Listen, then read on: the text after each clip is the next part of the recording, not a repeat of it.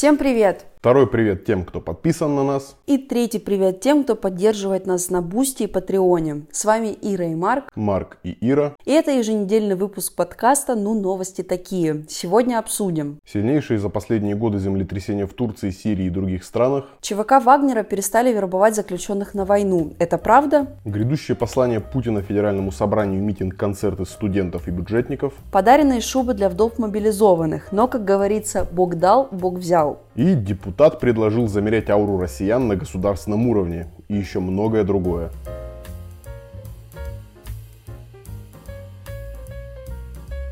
Ну, новости такие. Глава Харьковской областной военной администрации Олег Синегубов сообщил, что в центр Харькова попали 6-10 ракет. Он считает, что удары наносились российскими ракетами С-300. В результате обстрела в Харьковской области были ранены 7 человек, двое из них в тяжелом состоянии. Вследствие ракетного удара по Киеву были повреждены электросети, силы ПВО сбили 10 ракет. Также в результате массированного удара по Украине были повреждены объекты тепловой и гидрогенерации, а также высоковольтной инфраструктуры в шести регионах. Об этом заявил министр энергетики Герман Галущенко. Цитируем. «Внедрены аварийные отключения во многих регионах. Самая сложная ситуация в Запорожской, Харьковской и Хмельницкой областях. Вот как Минобороны РФ прокомментировала массированный удар по Украине. Удары наносились, цитата, по критически важным объектам системы энергетики, обеспечивающим функционирование предприятий ОПК и транспортной системы Украины. Цель атаки была достигнута. Цитата, все назначенные объекты поражены. В результате удара якобы была остановлена работа энергоемких производств оборонно-промышленного комплекса, а также заблокирована переброска иностранного вооружения, боеприпасов и резервов. Это все мы цитируем Минобороны РФ. Главнокомандующий ВСУ сообщил, что две российские ракеты пересекли воздушное пространство Молдовы и Румынии. Обе страны находятся в НАТО. Цитируем. Сегодня, 10 февраля в 10.18 две российские крылатые ракеты «Калибр» совершили пересечение государственной границы Украины с Республикой Молдова. Примерно в 10.33 эти ракеты пересекли воздушное пространство Румынии, после чего снова вошли в воздушное пространство Украины в пункте пересечения границ трех государств. Ракеты были выпущены из акватории Черного моря. Однако Минобороны Румынии заявила, что российская ракета пролетела в 35 километрах от границы страны. В военном ведомстве Молдовы подтвердили информацию о пролете двух российских ракет через территорию страны. В связи с этим глава МИД Молдовы Нику Попеску распорядился срочно вызвать посла России Олега Васнецова, чтобы в очередной раз указать на недопустимость нарушения воздушного пространства страны.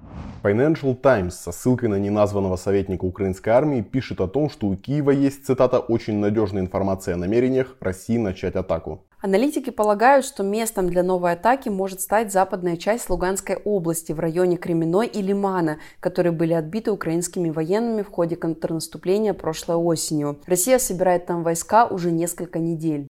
Президент Украины Владимир Зеленский в вечернем обращении 5 февраля отметил, что есть много сообщений о том, что россияне хотят попробовать в феврале, цитата, «отыграться за прошлогодние поражения».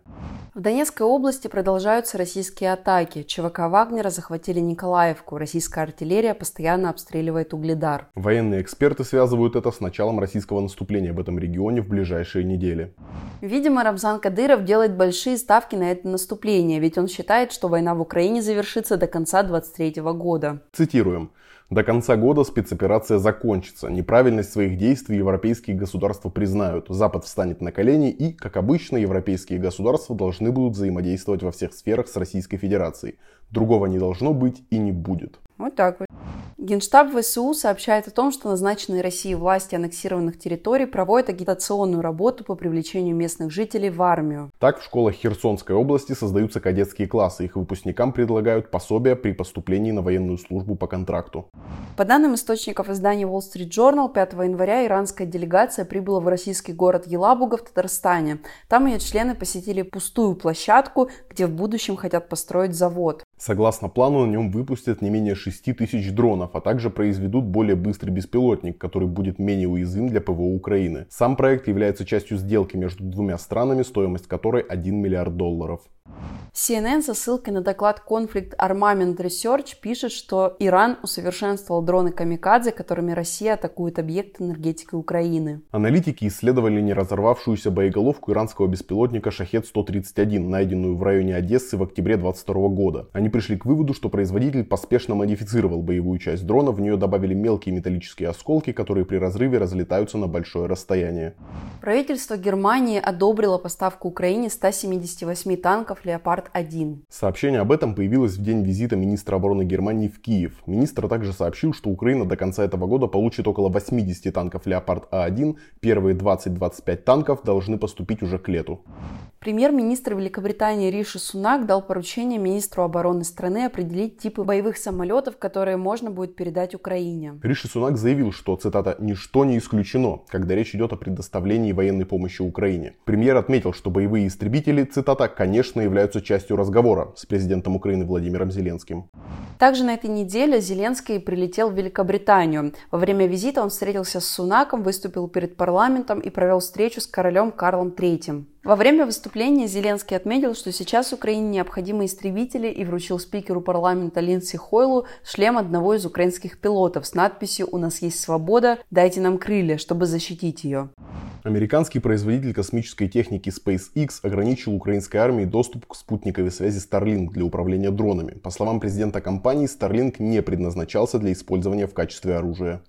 Омбудсмен Украины Дмитрий Лубенец выходит из Европейского института омбудсмена, порезав на камеру членский билет. На такой шаг он пошел из-за информации в СМИ о том, что двух украинских подростков, которые находились на территории Австрии, вывез в Россию один из правозащитников. Журналисты утверждают, что это сделал генеральный секретарь и член правления Европейского института омбудсмена доктор Йозеф Зигеле, против которого австрийские власти уже начали расследование. По словам Лубенца, в организации не наложили санкции на Зигеле и не ответили на его запросы. По данным японской разведки, в Украине погибли более 20 российских генералов с начала полномасштабного вторжения России в Украину. Согласно одной версии, украинская армия смогла выйти на российских генералов по сигналам мобильных телефонов. По другой версии, этому способствовали информаторы украинской стороны в оккупированных регионах Донбасса. Бывший лидер Pink Floyd Роджер Уотерс выступил в Совбезе ООН с призывом прекратить огонь в Украине. Дать ему слово попросила Россия. Уотерс обозначил обсуждаемую тему так возможность мира в Украине с упором на вооружение киевского режима третьими странами. Цитируем музыканта. «Вторжение Российской Федерации в Украину незаконно. Я осуждаю его самым решительным образом. Но также российское вторжение в Украину не было не спровоцированным. Поэтому я также осуждаю провокаторов самым решительным образом». Музыкант подчеркнул, что выступает от имени, цитата, «молчаливого большинства», которое, по его словам, обеспокоено, что бесконечные войны разрушат планету. Он также призвал отказаться от растрат ресурсов на войну. Цитируем. «Мы требуем перемен. Президент Байден, президент Путин, президент Зеленский, США, НАТО, Россия, ЕС все вы, пожалуйста, смените курс прямо сейчас. Договоритесь о прекращении огня в Украине прямо сейчас. Его, кстати, потом после этого обвинили еще в сексизме после этой речи. Сказали, что он поддерживает Путина. Очень сложно сказать, что вторжение было не спровоцировано и остаться с белыми перчаточками. Да, и при этом осудить вторжение. Очень сильно осуждаю, но если подумать так, если подумать, то может быть и как бы... Что ты сделала, чтобы он тебя не бил? И вообще, что ты думаешь, во власти дураки сидят, что ли, вообще все? Не просто так, ну всей правды мы не узнаем никогда, конечно. А мы переходим к новостям мобилизации в России и новостям о ЧВК Вагнера. Парламент Башкортостана намерен обратиться в Госдуму с предложением запретить в России рекламу услуг для избегания призыва на законных основаниях. За подобную рекламу предлагается штрафовать на сумму до 500 тысяч рублей. Заключенных в тюрьмах для отправки на войну против Украины теперь вербуют представители Минобороны России, сообщает основатель фонда «Русь сидящая» Ольга Романова. Она уверена, что в России по-прежнему проходит мобилизация и сейчас она становится более интенсивной. Цитируем. «Заключенные – это очень хороший ресурс. Однако совершенно напрасно радуются люди, которые комментируют, как я читаю у себя все время в Телеграме. Хорошо, что пришли за зэками. Значит, не возьмут нас. Еще как возьмут. Если нужно 300-400 тысяч, то максимум, что можно снять с заключенных, это 1150. Больше не будет. Издание агентства сообщает, что российским заключенным угрожают новыми уголовными делами за отказ ехать на войну. По словам юриста Яны Гельмель, на заключенных оказывается давление в колониях Самарской и Ростовской областей, Краснодарского края и регионов Северного Кавказа. Цитируем. Приезжают оперативники МВД или ФСБ, обещают поднять старые дела 10-20-летней давности, по которым срок давности уже прошел, пугают, что будут возбуждать дела по тем, кто отказывается идти на войну. Также источники агентства сообщают, что в следственных изоляторах арестованным стали предлагать вступить в ЧВК Вагнера, обещая при этом закрыть уголовные дела. Собеседники агентства сообщили, что такая практика сложилась в СИЗО-1 Самары, в СИЗО-5 Москвы, а также в изоляторе в Перми. При этом Евгений Пригожин утверждает, что ЧВК «Вагнер» прекратила набор в свои ряды заключенных. Цитирую, «Набор заключенных ЧВК «Вагнер» полностью прекращен. Перед теми, кто у нас сейчас работает, все обязательства выполняются». Накануне медиазона выяснила, что в конце 22 года сотрудники Пригожина начали повторно объезжать колонии, в которых уже были, но в этот раз желающих уйти на войну в Украину было в несколько раз меньше. Вероятно, заключенным стало известно о тяжелых условиях службы ЧВК «Вагнера», что сократило число добровольцев. И при этом Минобороны Великобритании считают, что главной причиной отказа от вербовки заключенных, э, вероятно, стало растущее соперничество между российской Минобороны и ЧВК Вагнера. Поговорив с заключенными из колоний, в которых происходила вербовка, журналисты Медиазона узнали, что весной и осенью на войну отправлялись в среднем в два раза больше заключенных, чем во время начавшейся зимой вербовки. Издание приводит слова одного из заключенных, цитата, «Когда начали рассказывать, что вот сейчас э, ваши освобождаются, им нужна замена, дискуссия началась с зэками, и один конкретно ему, как говорится в тюрьме, по глазам ударил, задал вопрос, сколько процентов живых осталось из тех наших, которые уехали. На этом он начал запинаться и ничего не мог ответить, и вообще закончил свою речь. Также у Верстки у проекта «Можем объяснить» вышло расследование о Евгении Пригожине. Вот несколько тезисов.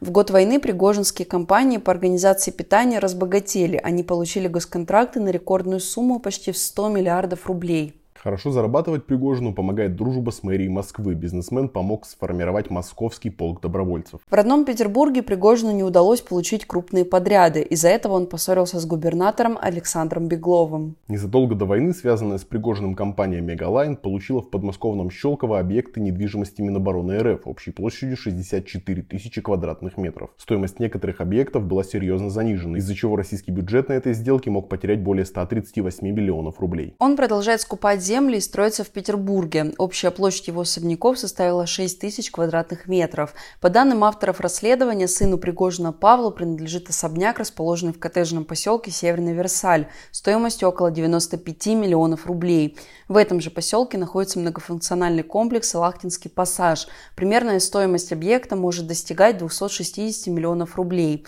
Формальным владельцем участка земли, на котором расположен комплекс, является фирма «Бета». Ее Евгений Пригожин создал создал в 2005 году, а сейчас единственным учредителем Бета является его сын Павел. Бизнесом занялся и сам сын Пригожина Павел. Он владеет бизнес-центром Синоп на Синопской набережной. Одна лишь земля под зданием стоит более 1,2 миллиардов рублей.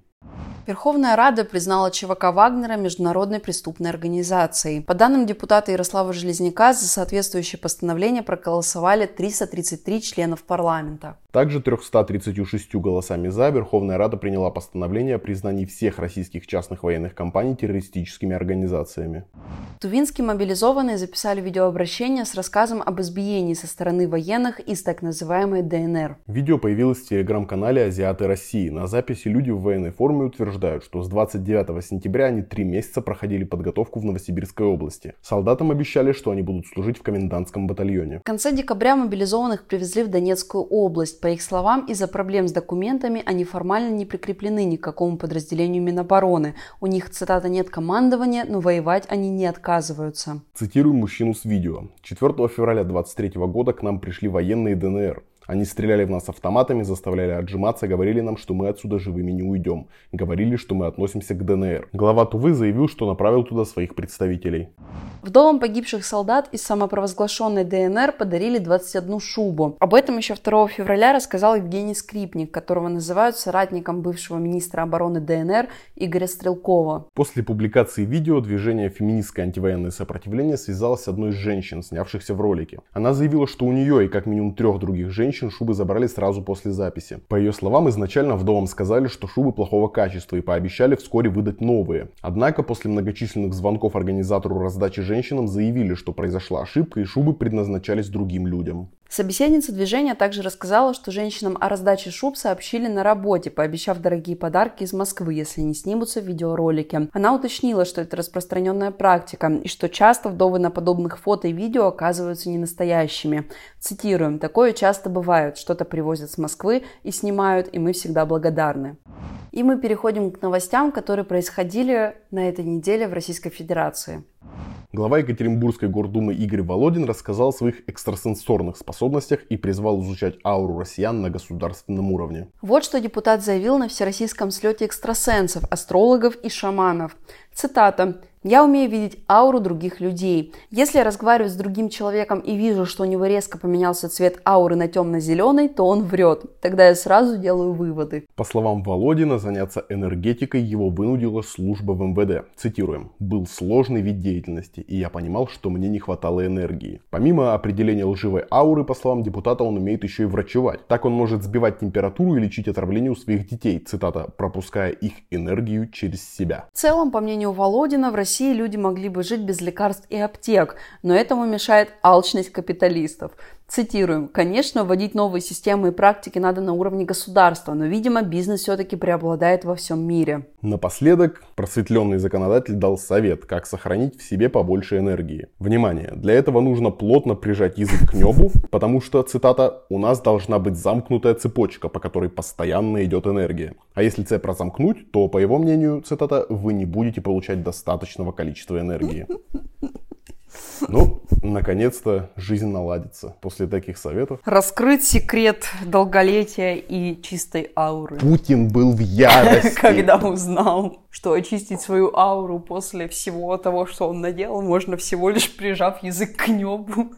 Следствие по делу рейса MH17 считает, что Путин лично принял решение об отправке в Донбасс Бука, из которого был сбит малазийский Боинг.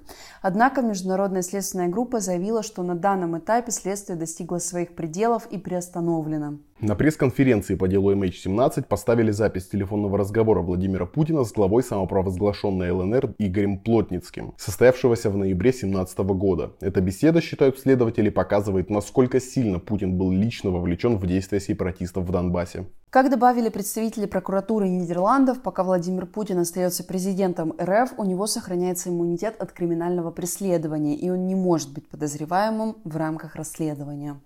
Очень жаль.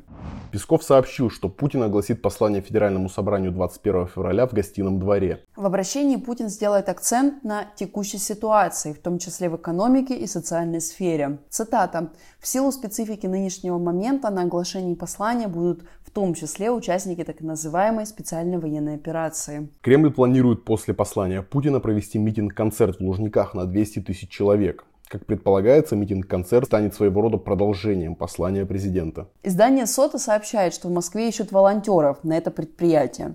Работу предлагают студентам. Ожидается, что 22 февраля они с 9 утра до 6 вечера будут раздавать сувенирную продукцию и помогать участникам и организаторам. Волонтерам обещают бонусы в виде еды и, цитата, брендированной экипировки. Надеюсь, из кевлара. Мужчина попытался похитить Ленина из мавзолея. Он, мужчина, уже задержан. Медики выявили у задержанного психиатрическое расстройство на фоне опьянения. Наконец-то хоть кто-то попытался. Поддержим. Как говорится, наши молитвы с этим героем. Просто чел подбухнул и такой, почему на Красной площади в центре страны лежит труп? Это помнишь, я тебе рассказывала, что когда мне не спалось, я занималась тем, что изучала сайт фонда президентских грантов и нашла там заявку, такой проект очень интересный от э, депутата Единороса, который создал заявку на несколько миллионов рублей, вытащить Ленина из мавзолея, провести экспертизу, доказать, что он на самом деле не Ленин, и передать его США. Может быть, это вот э, чел который напился, пересидел на фонде президентских грантов. Может, это и есть этот единорос. Денег не дали, блядь. Хочешь что-то сделать нормально, делай это сам.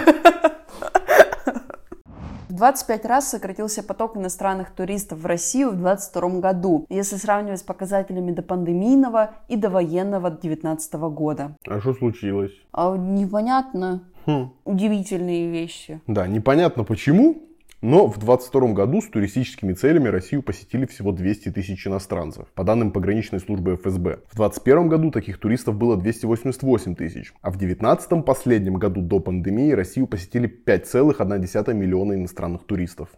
По данным МИД России, за 2022 год за рубежом от российского гражданства отказались 4306 человек. И также за 2022 год, э, по данным МВД России, от гражданства внутри страны отказались 40 человек. Таким образом, за 2022 год у нас отказались от гражданства Российской Федерации всего 4346 человек. Это, по-моему, рекорд за последние годы. Что случилось, блин? Что-то случилось, по-моему. Ощущение есть какое-то такое, что вот что-то случилось. Такое ощущение, что вот по уже почти год как что-то случилось. Что-то случается уже год. Что-то случается уже год, да, и что-то вот, что вот происходит, ну что-то как-то не, не, ну как, не знаю, какие-то неоднозначные ощущения на этот счет, конечно. А мне кажется, знаешь, что тебе нужно просто, если тебе кажется, что что-то идет не так, приложить просто язык к небу, да, вот, молодец. Полегчало? Хорошо. Хорошо, хорошо. Отлично, так и продолжим. России с соседними странами установили систему распознавания лиц почти за миллиард рублей.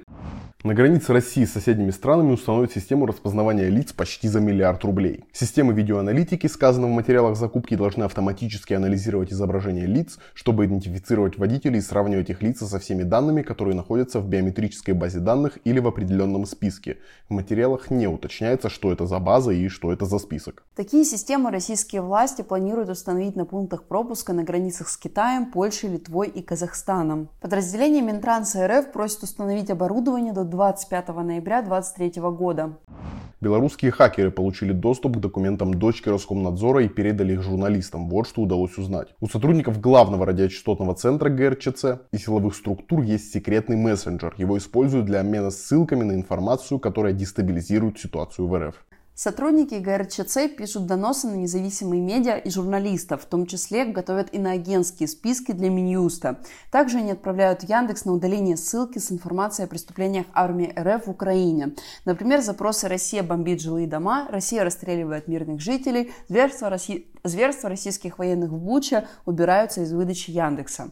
И тут еще стоит отметить, что такой список иноагентов был выложен на сайте важных историй – там более 800 человек, таких вот справок, и там есть очень удобная графа поиска, и можно пробить себя и проверить, и вдруг вы еще не видели.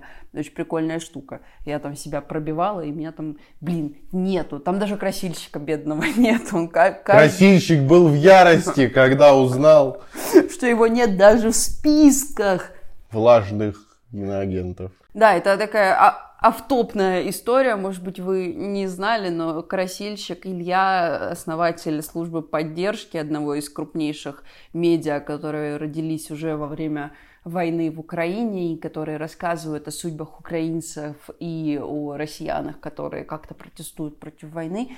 Э, Красильщик пишет в Твиттере каждую пятницу, что его, блин, опять не признали иноагентом, но при этом Красильщик объявлен федеральный розыск, розыск как я понимаю, из-за фейков про российскую армию.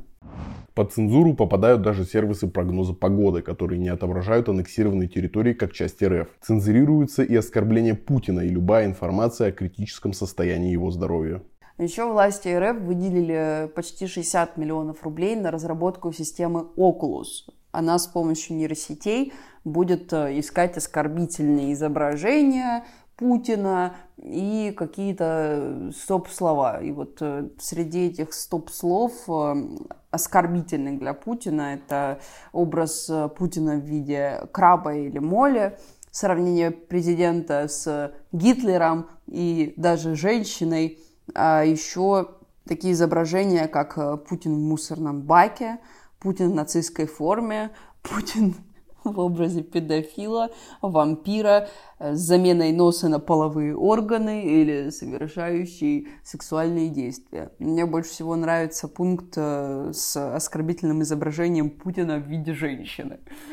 Я не совсем понимаю, как они хотят удалить изображение Путина в виде педофила. Типа тогда вообще Путина показывать нельзя. Ну, Путин же целует мальчиков в пупки.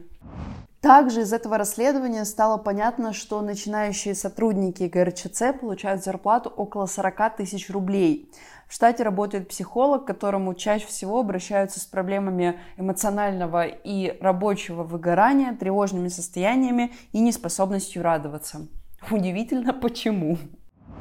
В России ждут падения скорости интернета. Трафик увеличился на треть, а для новых базовых станций нет иностранного оборудования. Телеком-операторы в 2022 году установили в России на 60% меньше базовых станций, чем в 2021.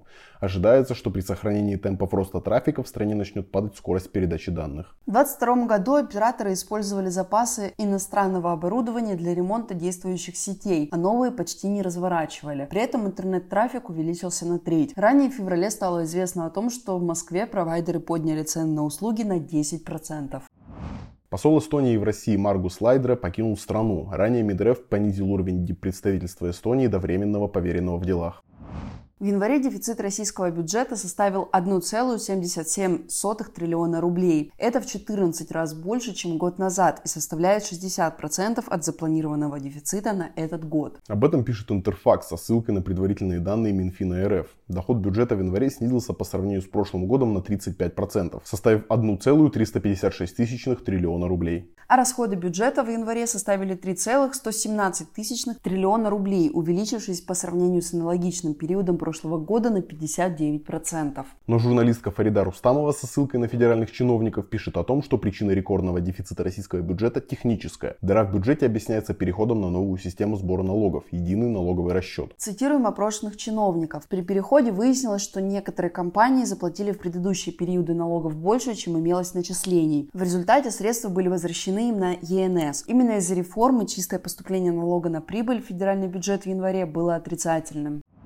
Путин подписал закон, который позволит депутатам и сенаторам публиковать декларации о доходах в обезличенном виде. Российские депутаты и сенаторы продолжат подавать декларации о своих доходах и расходах, но теперь они будут публиковаться в виде обобщенной статистики без персональных данных. Изменения вступают в силу 1 марта. Кроме того, поправки позволяют муниципальным и региональным депутатам, которые работают на непостоянной основе, подавать декларации только в первые месяцы избрания. Один из авторов законопроекта, председатель Комитета по государственному строительству и законодательству Павел Крашенинников, утверждает, утверждал, что, цитата, «нет речи об уменьшении контроля». Новые поправки он объяснил тем, что, цитата, «не всем это интересно, не всем это охота делать. Лень». Вот так вот. А мы переходим к новостям культуры.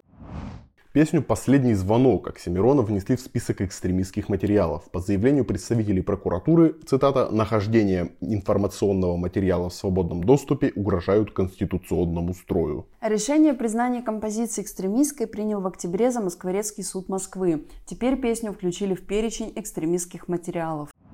В столице Бурятии Улан-Удэ отменили концерт Дианы Арбениной, лидера группы «Ночные снайперы» который должен был состояться 21 февраля. В Сибкассе, занимавшейся продажей билетов на выступление, подтвердили, что концерт не состоится, но причины не назвали. При этом зрителям, желавшим попасть на мероприятие, заявили, что это произошло, цитата, из-за переоценки мест. В 2014 году Диана Арбенина высказывалась против аннексии Крыма, а в апреле 2022 года исполнила на концерте в Челябинске антивоенную песню «Не молчи». Закрыт проект «Всенаука», который бесплатно распространял популярную научную литературу в России. Один из его основателей – автор народ Оста Георгий Васильев. По данным проекта, за два года с сайта «Все науки» было скачано около 13 миллионов экземпляров научно-популярных книг. С 2018 года «Все наука» реализовала 9 просветительских проектов. В обращении, опубликованном на сайте проекта, говорится, что в 2022 году зарубежные правообладатели отказались работать с Россией, а один из главных партнеров, Яндекс, летом 2022 расторг спонсорский контракт с всенаукой. А некоторые авторы были объявлены в РФ иностранными агентами, после чего российские издательства попросили проект прекратить бесплатно раздавать их книги. Книжный магазин «Фаланстер» не смог по СМС оповестить покупателей о новой книге Александра Баунова «Конец режима». Рассылка прошла лишь, когда убрали название. Об этом рассказал один из основателей книжного магазина «Фаланстер» Борис Куприянов. Он написал в Фейсбуке, что сотрудник отправил СМС всем, кто ждал поступления книги, что она появилась в продаже. Спустя несколько дней сотрудники книжного магазина узнали, что СМС не дошли. В службе поддержки объяснили, что операторы связи заблокировали сообщения, поскольку они, цитата, «содержат информацию, возможно, нарушающую законодательство Российской Федерации. Прекрасная формулировка, кстати. Куприянов отметил, что после того, как из рассылки убрали название книги, но оставили упоминание автора, все сообщения дошли. В президентской библиотеке имени Ельцина показали реконструкцию Нюрнбергского процесса. Спектакль под названием «Судебные процессы над нацистами и их пособниками в Нюрнберге» был поставлен студентами Санкт-Петербургского юридического института. В ходе представления были показаны ключевые эпизоды процесса, включая судебные заседания с участием Германа Геринга. На спектакле в президентской библиотеке присутствовали губернатор Ленинградской области Александр Дрозденко, а также руководители и сотрудники силовых ведомств. Приводим комментарий Дрозденко. Сегодня, когда наша страна ведет борьбу с неонацистами, артистами спектакль «Реконструкция» наполнен особым смыслом. Мы не должны молчать о преступлениях нацизма. Об этом нужно говорить, какой бы страшной ни была правда. А пока петербургские студенты играют в нацистов, современники отменили показы последнего спектакля с участием Лии Ахиджаковой. После отмены осенью 22 года спектакля «Первый хлеб» игра в джин была единственной постановкой с участием Лии Ахиджаковой в «Современнике». Цитируем Лию Ахиджакову. «Приказ есть, уже заменены эти спектакли. Меня предупредил директор театра, что меня больше в репертуаре не будет по требованию разгневанных каких-то людей, которые пишут ему письма, и Департамент культуры подтвердил, чтобы меня убрали из репертуара театра. Сижу и плачу. Я все понимаю, знаю, кто это пишет, кто это организовывает, но сделать ничего нельзя. И Лию Хиджакову поддержала актриса, которая снималась в «Иронии судьбы» или «С легким паром». И это ей начало выходить боком. Зампред Комитета Госдумы по развитию гражданского общества Ольга Занко предложила стереть Барбару Брыльскую из фильма «Ирония судьбы» или «С легким паром». Заканцелить польскую актрису депутат хочет из-за слов поддержки в адрес Ахиджаковой. После того, как ее сняли со всех ролей в «Современнике», Брыльская посоветовала ей уезжать из России, потому что, цитата, «они не дадут ей жизни, эти проклятые богом люди». Занко у себя в Телеграме написала, что Брыльску необходимо предать забвению. Цитируем. «Наша страна подарила ей славу и почет, но мы также легко можем истереть эту актрису из иронии судьбы». В качестве доказательства Занко запостила фрагмент фильма, в котором Брыльска с помощью технологии Deepfake заменена на Валентину Талызину. Однако сходство оказалось не совсем точным, да и наличие в картине двух Талызиных депутат никак не объяснила. Кстати, в фрагменте, который выбрала Занко, звучит песня в исполнении Аллы Пугачевой. Ее вырезать из фильма пока не предлагали, как и само саму Ахиджакову. Актер Александр Филипенко покинул Россию. По словам дочери артиста, отъезд связан с его антивоенной позицией. Она напомнила, что в мае 22 года Филипенко опубликовал в Фейсбуке фотографию в вышиванке. Цитируем. «Папа решил достать свою вышиванку и вспомнить о прекрасных днях в Киеве, о студии Довженко и написал какие-то слова любви, в первую очередь друзьям, находящимся там». В ноябре театр Моссовета не продлил контракт с актером, а после начала войны организаторам концертов ее отца начали отказывать на городских площадках. В марте у российских видеосервисов закончатся лицензионные контракты на показ сериалов и фильмов американской студии Disney. По истечении срока действия контрактов контент-студии уберут с платформ. Сейчас контент Disney присутствует в библиотеках онлайн-кинотеатров Кинопоиск, Иви и Окко.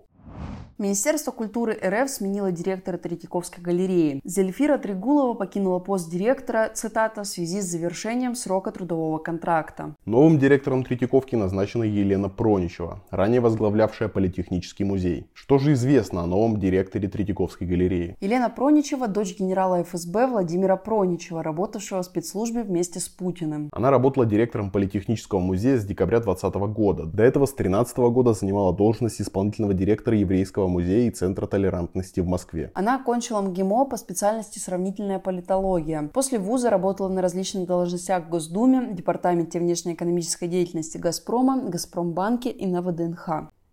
Переходим к скрипу гаек? Ой, поехали. Поехали.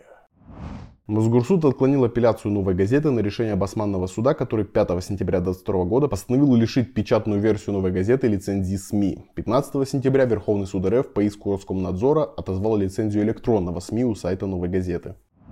Медиазона со ссылкой на кризисную группу СК СОС пишет, что чеченки отказались выдать документ без поручительства от, цитата, старшего родственника мужского пола. Правозащитники также рассказали, что их подзащитным отказываются выдавать документы регулярно.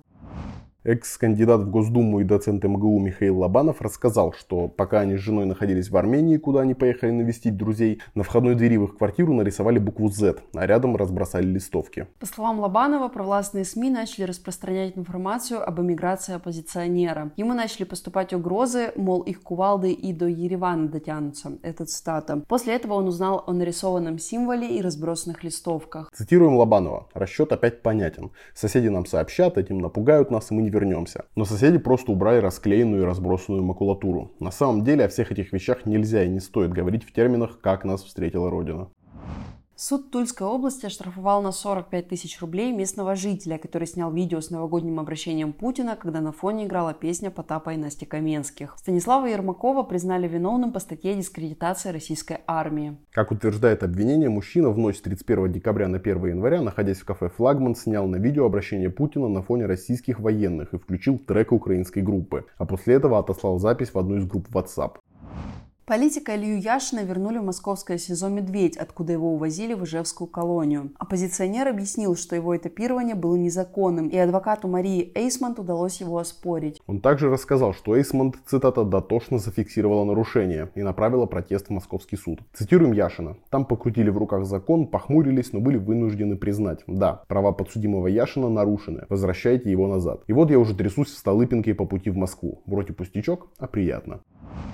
Владимиру Карамурзе продлили арест до 12 марта. Политик и журналист Карамурза находится в СИЗО с апреля. Его обвиняют в фейках про российскую армию. В июле стало известно, что на него завели дело по статье об осуществлении деятельности нежелательной организации. А в октябре появилась информация о третьем уголовном деле – о госизмене.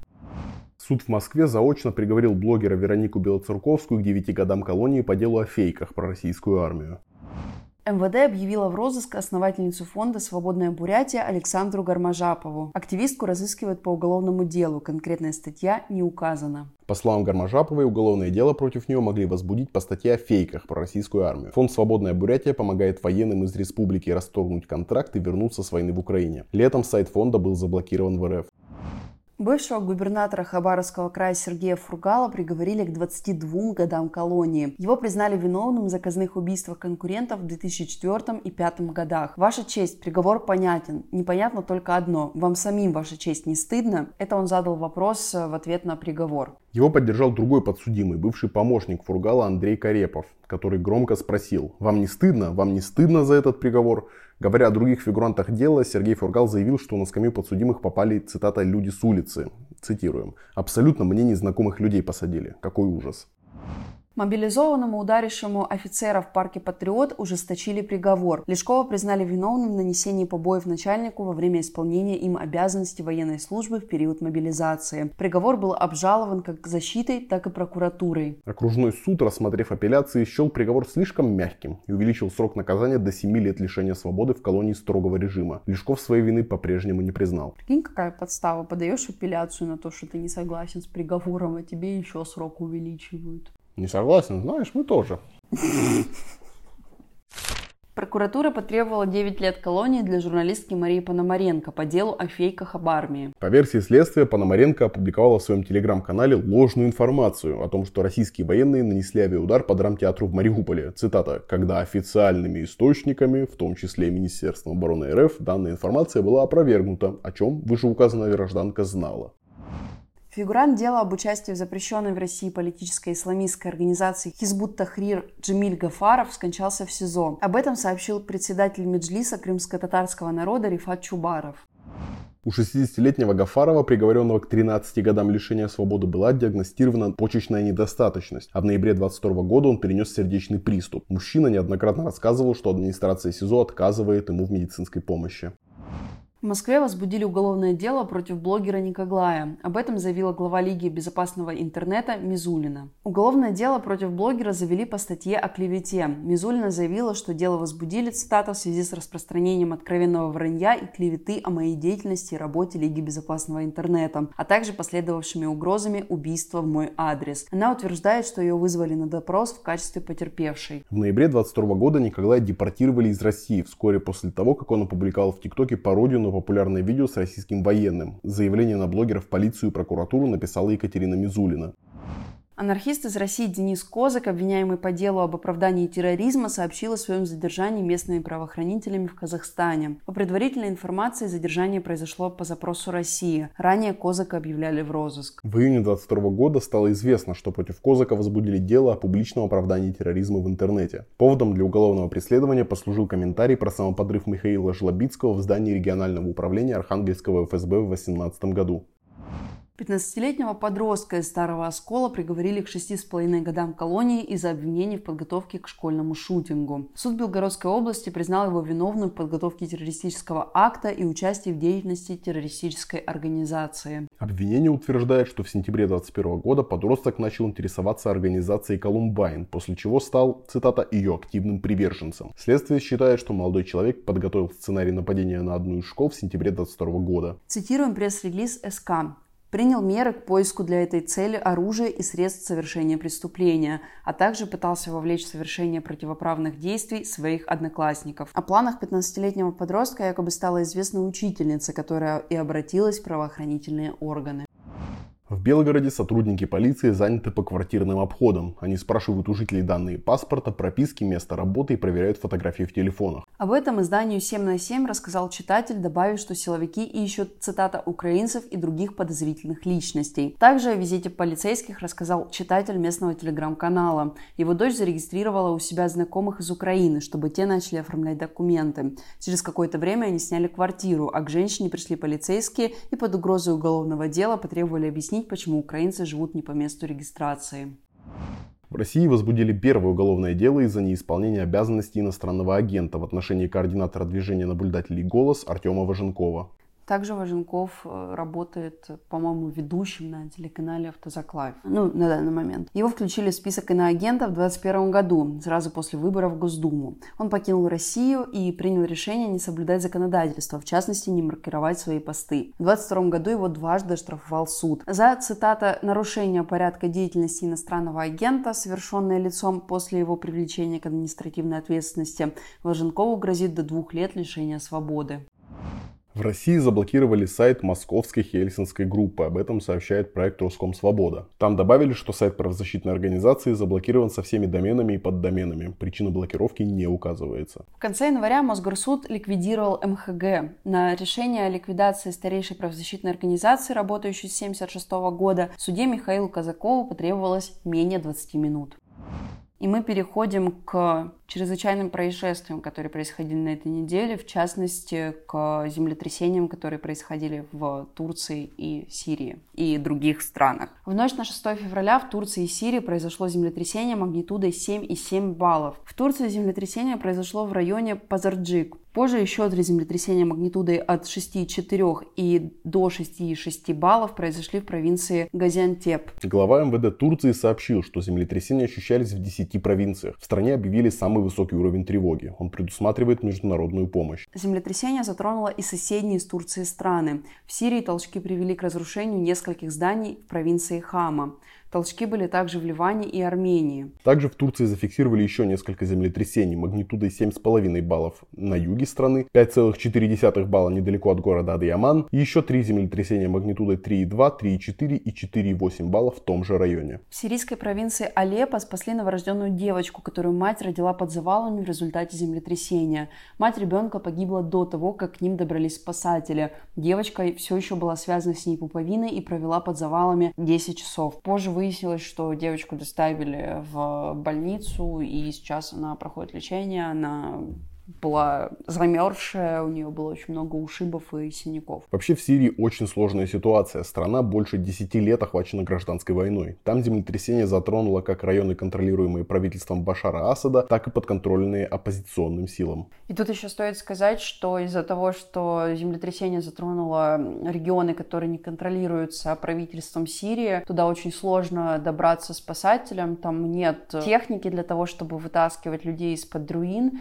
и многие люди, которые находятся на этих территориях, они говорят о том, что они слышат голоса своих родственников под э, завалами домов, но они никак не могут их достать, потому что им не хватает э, помощи, им не хватает никакой техники, и, соответственно, люди просто умирают э, под этими руинами, замерзают под этими руинами, потому что ночью температура сейчас доходит до минус 4 градусов, и это, конечно, просто очень страшно и ужасно. В сумме в Турции и в Сирии из-за землетрясения погибло больше 33 тысяч человек. Число жертв в Турции возросло до 29 605 человек. Еще более 80 тысяч ранены. В Сирии в результате землетрясения погибли более 4,5 тысяч человек. Об этом пишет Аль-Джазира, а по данным Аль-Хадад число погибших превысило 5200 человек. И я думаю, что эти данные будут э, еще дополняться, потому что изначально самый первый день была новость о том, что погибло, по-моему, порядка тысячи человек, и потом каждый день, там, чуть ли не в геометрической прогрессии эта цифра росла.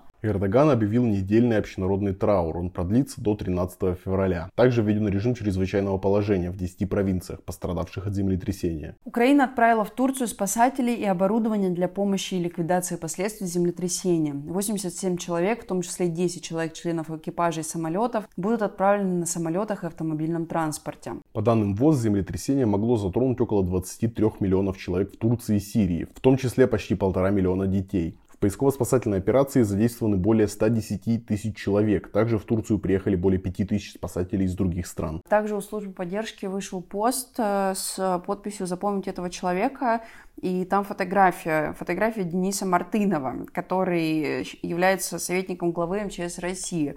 Он э, также поехал разбирать завалы, но при этом этот человек э, принимал активное участие в военных действиях на территории Украины. Есть видеоролики, на которых э, видно, как он издевается над украинскими военнопленными. И сейчас этот человек находится в Турции вместе с другими спасателями, в том числе и спасателями из Украины. Вот такие люди отправились туда от Российской Федерации. И, к сожалению, исследователи предрекают Турции как минимум еще одно землетрясение в ближайшие годы. Причем пострадать от стихийного бедствия может Стамбул, население которого сейчас составляет 15 миллионов человек. Ученые крайне недовольны тем, как к этому готовятся местные местной власти. В частности, очень много критики по поводу строительства. Например, Стамбул очень хаотично э, постоянно застраивается новыми домами, ну и плюс ко всему то огромное количество зданий, которое рухнуло во время землетрясений в Турции, если сравнить с э, японскими землетрясениями, когда дома выдерживают даже девятибальные землетрясения, то в Турции просто дома складывались, и люди, которые находились в этих домах, э, они погибали. И это свидетельствует о том, что качество застройки очень низкое. И в связи с этим правительство Турции подверглось критике за медлительность и в том числе плохое качество строительства. На этом фоне в стране временно ограничили доступ в Твиттер. Ну а что еще делать? Не дома же строить нормальные.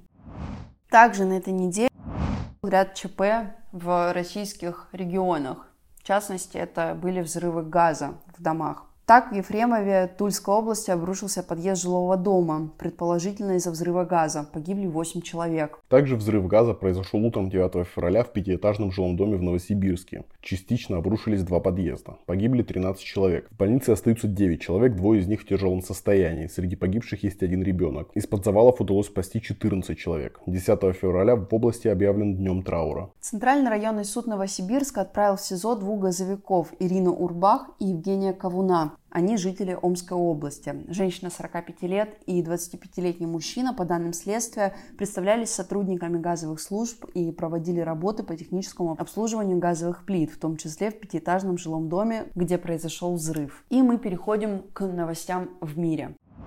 Тбилисский городской суд отказался Акашвили в освобождении по медицинским причинам и состоянию здоровья. Адвокаты подали ходатайство в декабре 2022 года.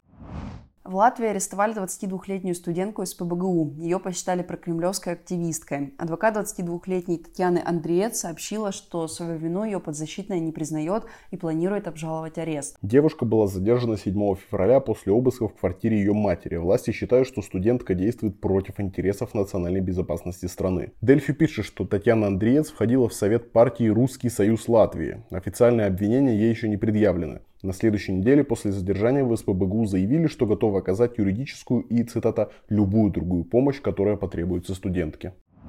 Финляндия готова вступить в НАТО без Швеции. По их словам, власти страны обсуждали этот вопрос на прошлой неделе. Цитируем. «Надо признать факты. Мы сосед России. Геополитическое положение Швеции сильно отличается от нашего». Тут стоит сказать, что еще на прошлой неделе Финляндия говорила, что без Швеции в НАТО вступать не будет. Времена меняются. После масштабного вторжения России в Украину Швеция и Финляндия подали совместную заявку на вступление в НАТО. Однако Турция с самого начала выдвинула Швеции ряд условий. В частности, потребовала объявить террористической рабочую партию Курдистана. А после недавней акции с сожжением Корана у турецкого посольства в Стокгольме в Анкаре заявили, что не поддержат шведскую заявку в НАТО.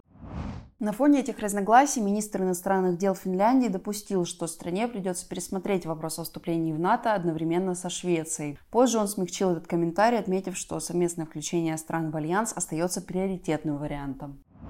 Польша в интересах безопасности страны закрывает пункт пропуска Бобровники на границе с Беларусью. Бобровники – один из крупнейших пограничных переходов на польско-белорусской границе. После его закрытия попасть из Гродно в Польшу можно будет только через Брест или Литву.